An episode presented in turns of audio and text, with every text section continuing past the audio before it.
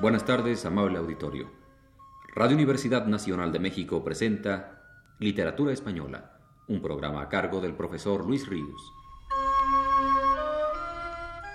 El profesor Luis Ríos nos dice en su texto más reciente, Juan Ramón Jiménez se entregaba con pasión a la búsqueda de formas poéticas, cauces por donde dejar discurrir su voz para que ésta sonara con autenticidad definitiva. Y alternativamente se exaltaba ante la seguridad de haber logrado un hallazgo claro, o se sumía en el desconsuelo de creer, tras años de entrega a alguna forma métrica, que había equivocado el camino. Semanas atrás, al revisar su pensamiento poético, nos detuvimos a comentar, valiéndonos de sus propias palabras, el arrepentimiento del poeta por haber empleado tanto formas que él denominaba extrañeras. Esto lo decía en una famosa conferencia intitulada Poesía abierta y poesía cerrada. Y para elogiar a Castillejo, tenaz defensor del romance frente al italianismo cada vez más extendido entre los poetas españoles por influjo de Garcilaso. Años atrás, con la misma pasión que después lo atacó, había visto en el soneto un módulo maravilloso de expresión honda. Entonces compuso éste en su elogio con este título, Al soneto con mi alma. Dice así.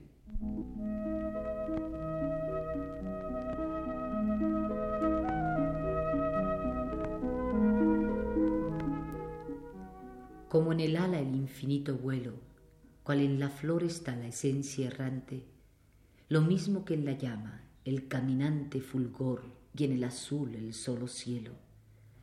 Como en la melodía está el consuelo y el frescor en el chorro penetrante y la riqueza noble en el diamante, así en mi carne está el total anhelo.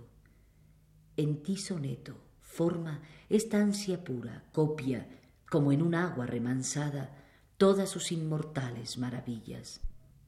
La claridad sin fin de su hermosura es cual cielo de fuente ilimitada en la limitación de tus orillas.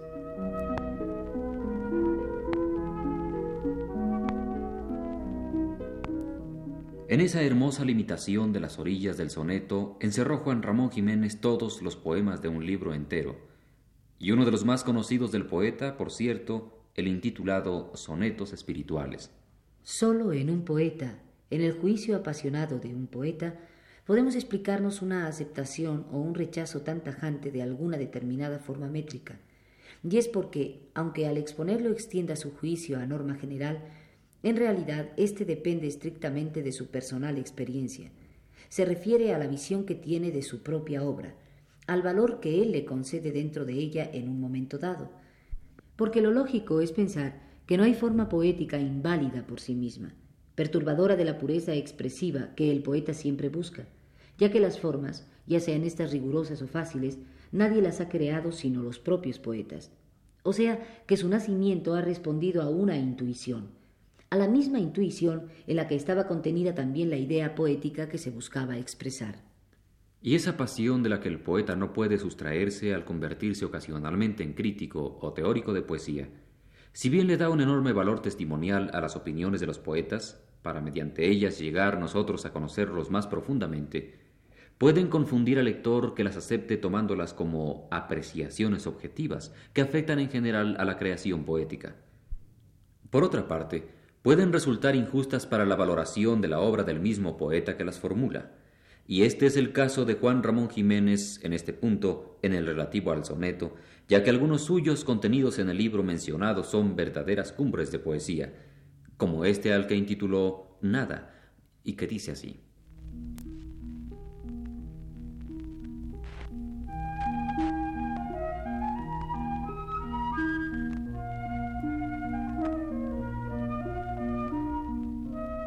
A tu abandono pongo la elevada torre de mi divino pensamiento.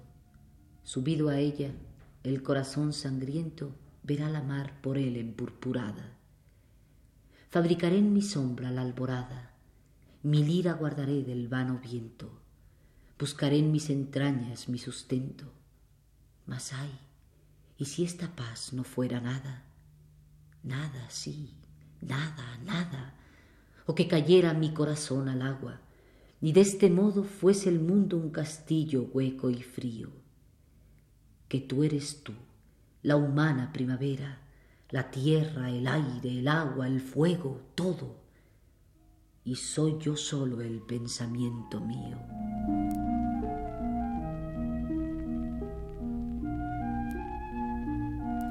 Claro que cuando Ramón Jiménez compuso estos sonetos que él llamó espirituales, creía, como al comenzar esta plática tuvimos ocasión de comprobar, y creía fervientemente en la posibilidad de hermosura clara que esta forma encerraba en la limitación de sus orillas. Entonces sentía tan auténtico este caos expresivo que ningún otro entregó su acento. Más tarde fue cuando la vía de los catorce endecasílabos se le reveló como fragosa. El abandonarla entonces fue asimismo signo de su fidelidad a su propio sentir, rechazo fundado en autenticidad, pero sin duda se excedió al manifestar tanto arrepentimiento de haber encerrado su palabra durante varios años en una estructura formal, cerrada y rígida. Los sonetos espirituales los compuso entre los años de 1914 y 1915. En algunos, el eco de Garcilaso se percibe, quitándole quizá frescura a la palabra de Juan Ramón, si bien la belleza queda admirablemente plasmada, como en este que él llamó Vigilia, y que corre de esta manera.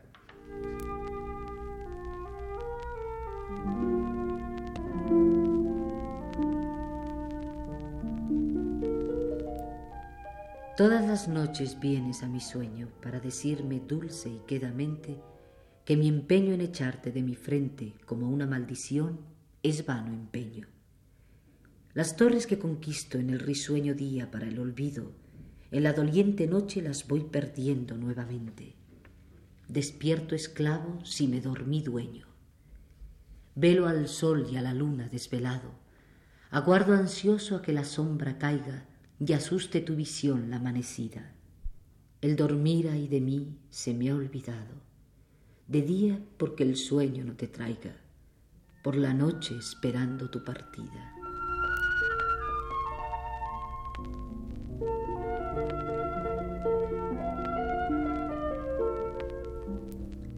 Pero en otros, y de tema amatorio, el garcilasiano por antonomasia la personalidad perfiladísima de Juan Ramón Jiménez se manifiesta con una portentosa nitidez. Este retorno fugaz es uno de los logros líricos definitivos del poeta moguereño. Así dice.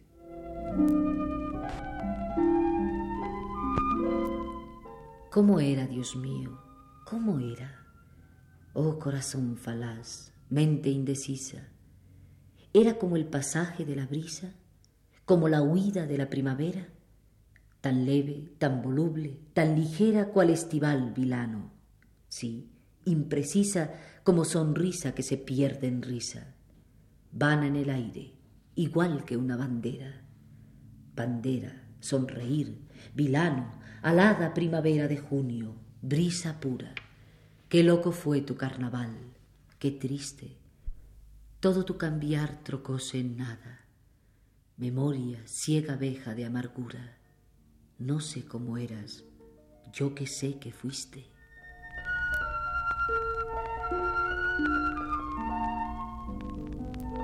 Oigan, para terminar, un soneto más de Juan Ramón Jiménez de la parte de su libro que él llamó Recogimiento, como última muestra de la expresividad que a esa forma poética consiguió infundirle el poeta de Moguer.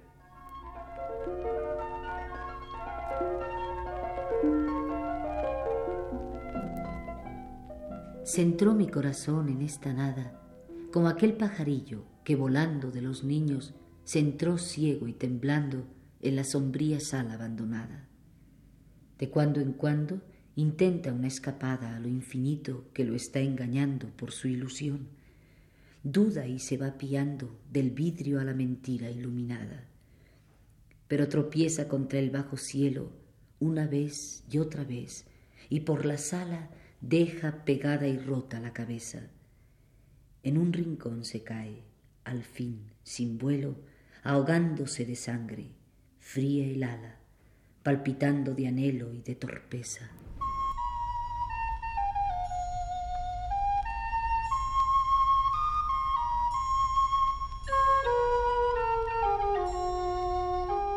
Radio Universidad Nacional presentó Literatura Española un programa a cargo del profesor Luis Ríos. Escucharon ustedes las voces de Aurora Molina y Arturo Gutiérrez Ortiz. Les invitamos para el próximo sábado a las 18 horas. Buenas tardes.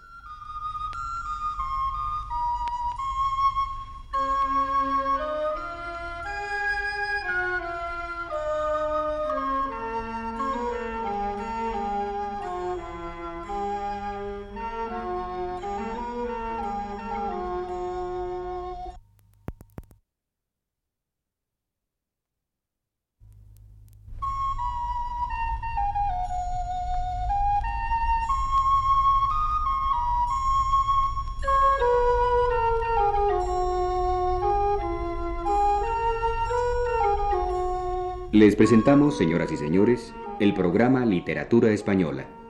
Lo prepara el profesor Luis Ríos.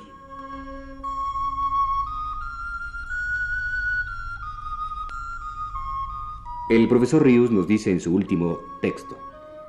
Comencé la semana pasada a hablar de Azorín como crítico literario. Me detuve en comentar algunas de sus ideas sobre la crítica y refiriéndome ya a su propia labor en esta actividad literaria, destacaba sobre todo su ambición de oponer a la crítica erudita una crítica que al autor levantino llamaría viva. Azorín ejerció por igual la crítica sobre autores contemporáneos suyos como sobre autores del pasado.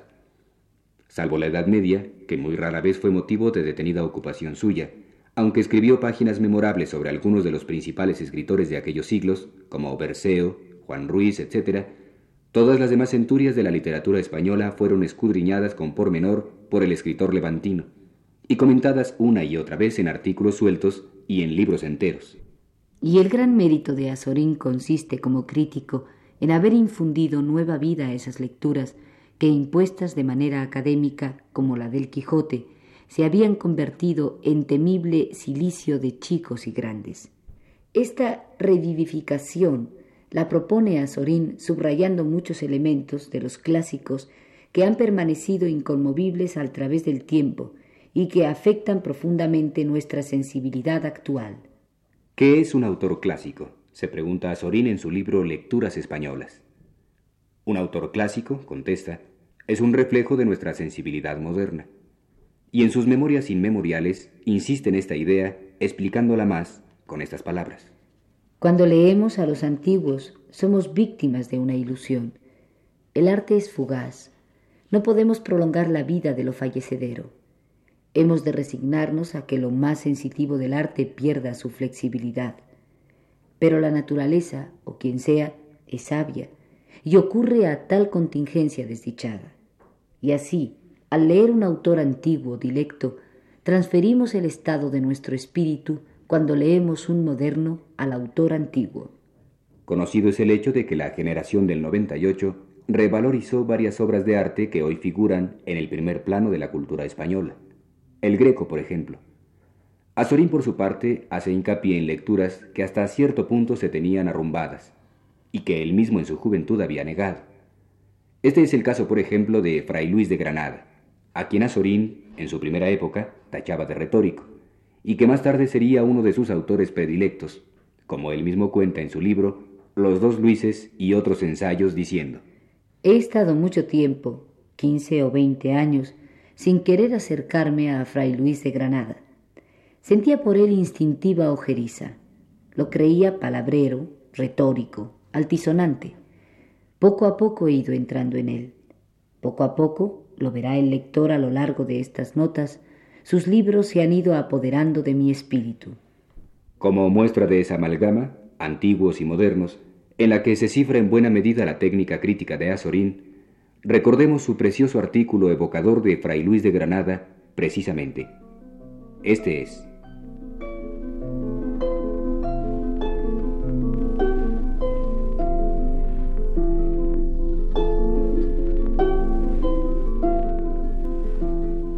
todo encogidito, como un niño sentado en un rincón, en un banco de madera. El frío es terrible. Corre fuera un ventarrón helado. De cuando en cuando rasgan el aire los silbatos agudos de las locomotoras. La estación de Medina del Campo, a la madrugada. He pasado y repasado por entre los viajeros que vienen de Portugal y van a diversas partes de España. Los labriegos me atraen, fuera de sus casas de labranza, de sus pueblecitos, de sus campos, estos hombres parecen desorientados. Llevan en los hombros pesadas alforjas, conducen muchedumbre de fardeles, cajas, paquetes. En la librería de la estación, al detenerme un momento para curiosear los libros, he visto en un anaquel, allá en lo alto, solo, ajado, sucio, un volumen de Jorge Duhamel, y he vuelto a la vasta y penumbrosa sala de espera. El volumen de Duhamel me atraía, me hacía pensar en cosas ajenas a este tráfago de la estación, pero el frailecito que está sentado en un rincón me impulsa poderosamente hacia su persona. Es un dominico. Su hábito está raído, desgarrado en alguna parte. Con grandes puntadas han cosido estos desgarrones. No parece que el religioso, encogidito sobre el duro banco, se dé cuenta de nada. La vida pasa junto a él, ansiosa, febril, agitada, convulsa, y él permanece absorto, sumido en una profunda meditación. Ya el alba parece iniciarse en el lejano horizonte. Dentro de un momento todos estos hombres van a partir. Una ligera, vaga, confusa claridad, una debilísima claridad lechosa aparece en el cielo. Los faros rojos y verdes lucen todavía con toda su fuerza. Poco a poco, a medida que aparezca el alba, cuando al alba suceda la aurora, se irán licuando, disolviendo en la claridad diurna. El religioso se ha levantado y ha caminado unos pasos. Pronto el sol ha de nacer de nuevo. Pronto el cielo ha de resplandecer, si está despejado, con el infinito radiante azul. Y este religioso, pobrecito, raído, débil, cansado, va como todas las mañanas desde la ventana de su celdita allá en Lisboa a extasiarse de gratitud fervorosamente ante la bondad del Creador, a extasiarse contemplando la luz naciente, rosada, áurea de la aurora, el esplendente fulgor del sol, el verde de los árboles, la silueta de las eminentes montañas. Pero es verdad que él, pobrecito, puede ver estas cosas. Puede él contemplarlas con estos ojos cansados que apenas ven nada. Las locomotoras van y vienen, majestuosas, sobre los rieles, que ya brillan con el resplandor del día. Ya los faros rojos y verdes comienzan a debilitarse en la lejanía. ¿Cuándo vendrá el tren en que este religioso ha de emprender la marcha a Madrid. En un extremo del andén, frente a la campiña, el frailecito contempla el cielo. Ha puesto juntas sus manos sobre el pecho. Sus labios se remueven ligeramente. Dentro de un momento, allá se irá, camino delante, en el vertiginoso tren, sentadito en un rincón, encogido, como aquí en la vasta sala de espera. Este religioso piensa ahora en muchas cosas. Su espíritu no está quieto jamás. Ha escrito mucho. Sigue escribiendo. Casi no puede ver ya lo que escribe.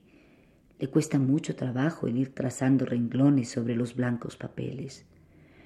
Muchas veces dicta lo que quiere escribir a un amanuense, pero lo que él le dicta no es lo mismo que lo que por su propia mano escribe.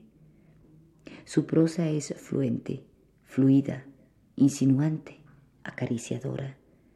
No tiene la rigidez, la entonación, el énfasis de la de Fray Luis de León. La prosa de este viejecito se desliza mansa, múltiple, flexible y musical. ¿Musical hemos dicho? ¿Cómo se estremecería el buen religioso si nos oyera? La única concupiscencia de su vida en estos últimos tiempos ha sido la de escuchar con ansiedad, compasión unos fragmentos de Beethoven y de Mozart. Los dos grandes músicos han puesto en su espíritu sensaciones que él no había experimentado jamás. Ha sentido un poquito de miedo. Ha sentido lo mismo que siente cuando se pone a escribir y van pasando por su pluma los vocablos de la rica y sonora lengua castellana. Él tiene un perfecto dominio sobre todos ellos diríase que son suyos propios, que Él los ha creado, que sólo Él conoce sus puridades y excelencias. Cuando el religioso tiene la pluma en la mano, cuando van surgiendo en su espíritu todos estos vocablos, él siente una voluptuosidad especial, inefable. Unos le dan la sensación de frutas olorosas, carnosas, matizadas de carmín, de amarillo, con fragancias exquisitas.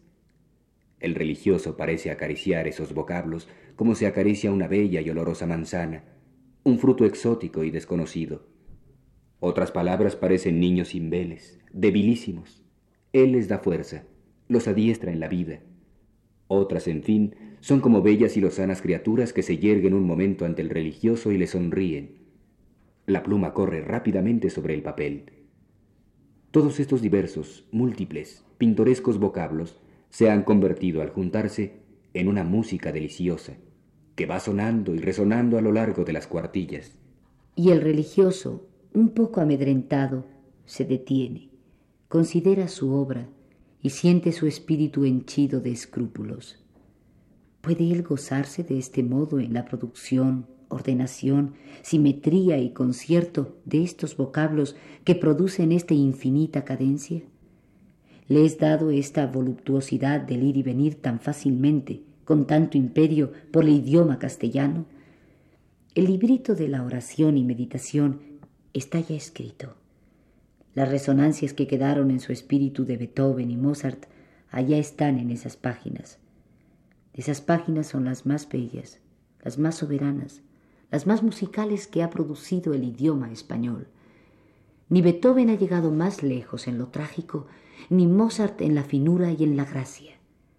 Pero ¿no es esta manera de escribir, este goce en el escribir, una nueva concupiscencia? Muchas veces se lo ha preguntado Fray Luis de Granada.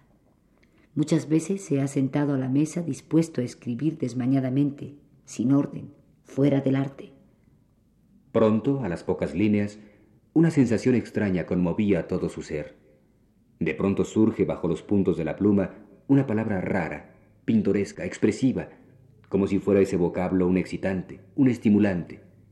Fray Luis, sin darse cuenta, con ímpetu, con fervor, va dejando correr la pluma, va escribiendo esta prosa maravillosa en que hay ternura, insinuación graciosa, severidades elegantes, majestad, drama contenido, llantos, gemidos desbordantes, acentos terribles, angustiosos, trágicos. En muy pocas páginas ha pasado ante el lector toda la gama de los sentimientos y los afectos humanos. Ya los puntitos rojos y verdes en el horizonte claro, luminoso, apenas se perciben. La aurora ilumina el cielo con sus tintas resplandecientes de oro, de nácar, de carmín. Un tren acaba de partir. Vaya vertiginoso a lo lejos. En él va hacia Madrid, venido de Lisboa, el viejecito religioso, con hábito raído, sentado en un rincón junto a la ventanilla, con las manos trabadas sobre el pecho.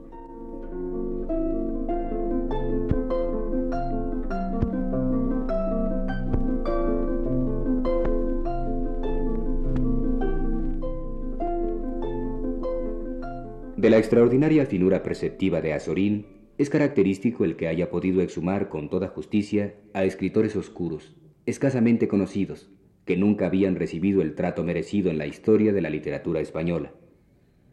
Característico asimismo de su extraordinaria finura expresiva es que estos escritores exhumados por Azorín tengan hoy a nuestros ojos un valor que nunca antes habían tenido, como por ejemplo Moro de Fuentes, el romántico aragonés, para no citar más que un caso.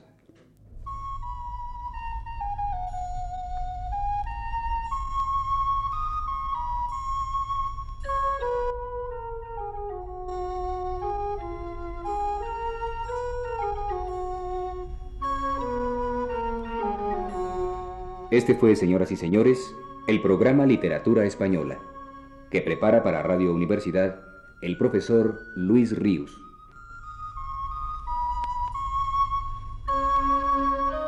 Operó Ignacio Vil. Como lectores participamos Aurora Molina y Sergio de Alba.